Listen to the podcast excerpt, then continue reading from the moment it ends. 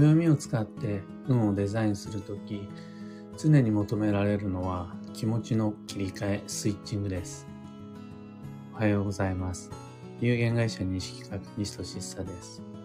運をデザインする手帳、有機暦を群馬県富岡市にて制作しています。有機暦は毎年9月9日発売です。最新版のご注文受けたまわります。放送内容欄のリンクをご確認ください。で、このラジオ、聞く暦では毎朝10分の暦レッスンをお届けしています。今朝は、大切なのは次の選択を基地にすることというテーマでお話を。自分の実力ではどうにもならない問題があって、不本意ながらそれを解決できないままに、やむを得ず、今日だと分かっていても前進するしかない場合。そんな場面においては、もうすぐ、即、光の速さで気持ちを切り替えて、迷わず自信を持って自分が選んだその今日の道を前進し、後で対処、フォロー、補充に徹する。というのが運が良いです。今日を選んでしまう自分の運を嘆くのではなくて、その今日は選ぶべき必要な今日であると受け入れて、すぐに気持ちを切り替え、今自分に求められるのはその後の対処である。後のフォローである。後の補充である。と、暦の使い方を変えることが重要です。ちなみに、この後の対処フォロー補充とはつまり、基地を選ぶことです。次の時期は基地にする。次は基地方位にする。次は基地仮想にする。など、後に基地を選ぶことへと気持ちを切り替え、今の時点では、そのどうしても選ぶことになっちゃった、選ぶしかない今日を、まるで基地を選んでるかのような気持ちで、実際それは基地につながるものなんで、せざるを得ない、行かざるを得ない、やらざるを得ない今日っていうのは基地なので、そういう気持ちで、迷わず前へ進んでいくのが運がいいです。いかにこれから悪いことが起こるのかという不安をもうすぐにその場で切り捨ててどう今後対処をすればより自分は安心できるのかという考え方、動き方、モチベーションにアップデートしていく。そうして初めてより良い運をデザインするようにできるようになります。暦を使って毎日の暮らしと向き合っていると、どうしてもやむを得ない事情があって、基地を選ぶことができない。っていうのはまあ本当にしばしばあります。現実的に厳しいとか、自分にそもそも選択肢がないとか、お金が足りないとか、時間がどうしてもやりくりできないとか、他に選択肢がなく不自由な一つの選択のみに限られてしまうみたいな、そんな本当に僕もよくあります。で、こういった基地を選ぶことができないというのは、運が悪いことじゃないんです。自分の運が悪いから今基地を選ぶことができないじゃないんです。運が悪い人にとってのみの特有のアンラッキーじゃないんです、それは。全員当たり前に普通に存在する日常の普通なんです。運の良い人でも基地時期を選べないことは当たり前にあるわけです。まさに今、運気絶好調の人でも、どうしても教本院に行かなくちゃならないっていう場面は普通にあるんです。どうしようもない状況の中で悪い流れに乗るしかなかったりすることが日常茶飯事レベルで日々起こり得ます。運が悪いからどうしてもそうなっちゃうんだじゃなくて毎年毎月毎日のようにしばしばそういう場面が訪れています。そこで自分は運が悪いんだ。これから運が悪いことが起こるんだって先の心配をするのはめちゃくちゃ不必要な無駄な辛労です。そのストレスを引きずったまま次の未来へ進むことが何よりの悪運です。運が悪い人はそうやって自分の運を勝手に悪くしていきます。あなたの運が悪いのは今今日を選んだからではないです。前回今日を選んだからでもないです。そんな気分で次の未来へ進もうとするその姿勢が運が悪いです。運が良い人とは今日を選ばない人じゃなくて常に次の基地を目指す人です。今、今日しかないならば、今回は気持ちよく今日を選ぶ。その代わり。その次は計画的に基地を選んで、運を対処していく。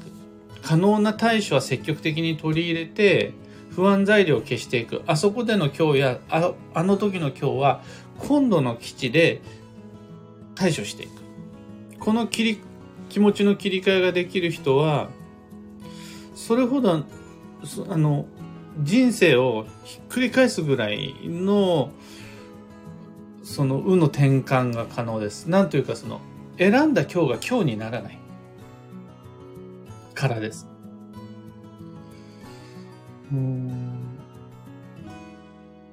平気で今日を選んでしまうような態度は、ある、ある種の占い師さんにとってみれば、あいつは今日選びやがってっていう、その不真面目な感じに見えることもあるかもしれないです。その、運勢学、法医学などに対して、不誠実で不真面目であるって映るかもしれないです。そしてそのことを指摘されるかもしれないです。あなたは悪い時期に引っ越ししてます。あなたは悪い方位に就職してますみたいなそういう言い方をされるかもしれないです。でも、実際には、その、暦の上で記された吉祥情報に縛られて、その、今選んだ基地今日で一喜一憂してしまう頑固スタイルよりは、常に次の基地を目指して、今度の基地はこうする。その後の基地はこうする。っていう方が、よっぽど運に対しては誠実です。そその時、一面だけを切り取って吉祥を生かすのではなくて、もう少し長い目で見て、その長期スパンの中で基地を選びながら運を調整していく。この方が、より良い運をデザインすることができるし、知識としてバランスがいいからです。その目先の利益を追っかけて、その未来や過去のことは無視しちゃうみたいなのは本当に運に知識に対して不誠実になります。で、そもそも一回今日選んだらもう一生今日っていうことは絶対になくて、一つでも今日選んでしまった時点で二度目三度目のリカバリーのチャンスがないなんていう人はこの世界にありえないんで、だから、運が良い人というのは、教法院に絶対行かない人ではない。基地法院にしか行かない人でもない。基地のみを選んで生きていく人のことを運が良いというのではない。むしろそういう生き方をする人は不自然でありえないことを無理にやろうとしているので、運は悪くなっていきます。運が良い人でも今日選ぶことはあるし、失敗もするし、病気にもなるし、それでも次の基地を選んでいく、この姿勢こそが幸運、良縁を引き寄せていきます。そのためには、もう暦を使って運をデザインしようと思った時点で、常に気持ちの切り替えというスイッチを持ってるか持ってないかが試されます。で持ってる人が本物の幸運な人その気持ちが切り替えられる時点で運は良い選択した物事の吉祥ではなくその気持ちの切り替えスイッチを持ってるか持ってないかその有無がその人の本当の幸運の指数になるんかなと思います。今朝のお話はそんなところです。二つ告知にお付き合いください。一つ目が有機暦ユーザーのためのオンラインサロン、運をデザインする暦ラボに関して、あちこちで情報発信の機会を設けながら、かつ、情報、みんなで情報共有もしつつ、の西企画式の吉祥理論を、えー、上手に暮らしに取り入れていきましょうというコミュニティです。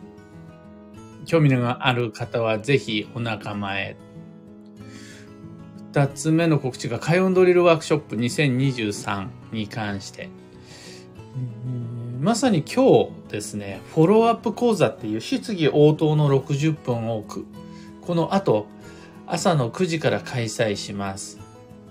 年末年始のスケジューリング、来年度への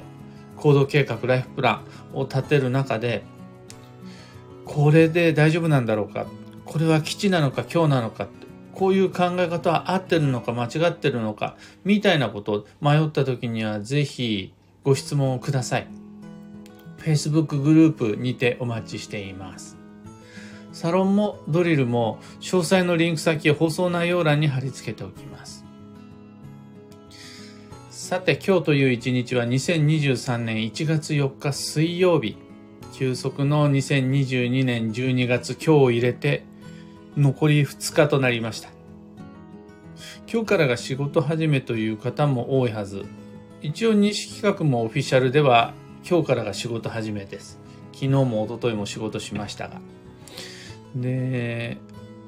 休息の12月ということは、その仕事始め、やめてください。仕事休んでくださいということじゃなくて、その出社したその先でいかに人、物、場所のお手入れをするのか、その工夫をして基地となります。例えば、休憩時間はしっかり休むこととか、帰ってきてからいつもより念入りにエネルギー補給をすることなどです。そこの工夫が運の差になります。幸運のレシピはココア。これはまず、リサイクル食品、甘い、あったかい、黒、飲み物っていう5つの条件を満たすものって探した時にココアになりました。リサイクル食品っていうのは、その、何かを作った、主となる何かを作った時に出るカス、えー、ゴミ、不要品のようなものです。あの、豆腐をとく作る時にできるおからとか、お酒を絞った後の酒かすとか、ああいうものです。で、ココアっていうのは、チョコレートを作るためのカカオを生成する段階で出るカスになるんですが、それが、それでポリフェノールたっぷりみたいな感じで栄養があるので、それがリサイクル食品っていうやつ。で今日のレシピはそのココアがすごいいいです。おすすめです。今日のキーワードは責任、役割を全うする。その心は事前に与えられた仕事を最後までやり抜くという意味なんですが、これ事後に増えたものに軽々しく手を出してしまうといろんなことが中途半端になってしまった結果今の自分の役割担当の責任を果たすことができない目的を絞っていかないといろんなことが終わらないままに尻切れトンボになってしまうよみたいな感じです。というわけでのまずやらなくちゃならないことはすでに決まっていたこと。過去から自分が持っていた仕事。これにとにかくエネルギーを集中して基地です。以上迷った時の目安としてご参考までに。ところで毎朝スタンド FM から配信しているこのラジオは Spotify、Amazon Music、YouTube などその他のメディアでもご聴取いただけます。普段使いのアプリの方でフォロー、チャンネル登録をお願いいたします。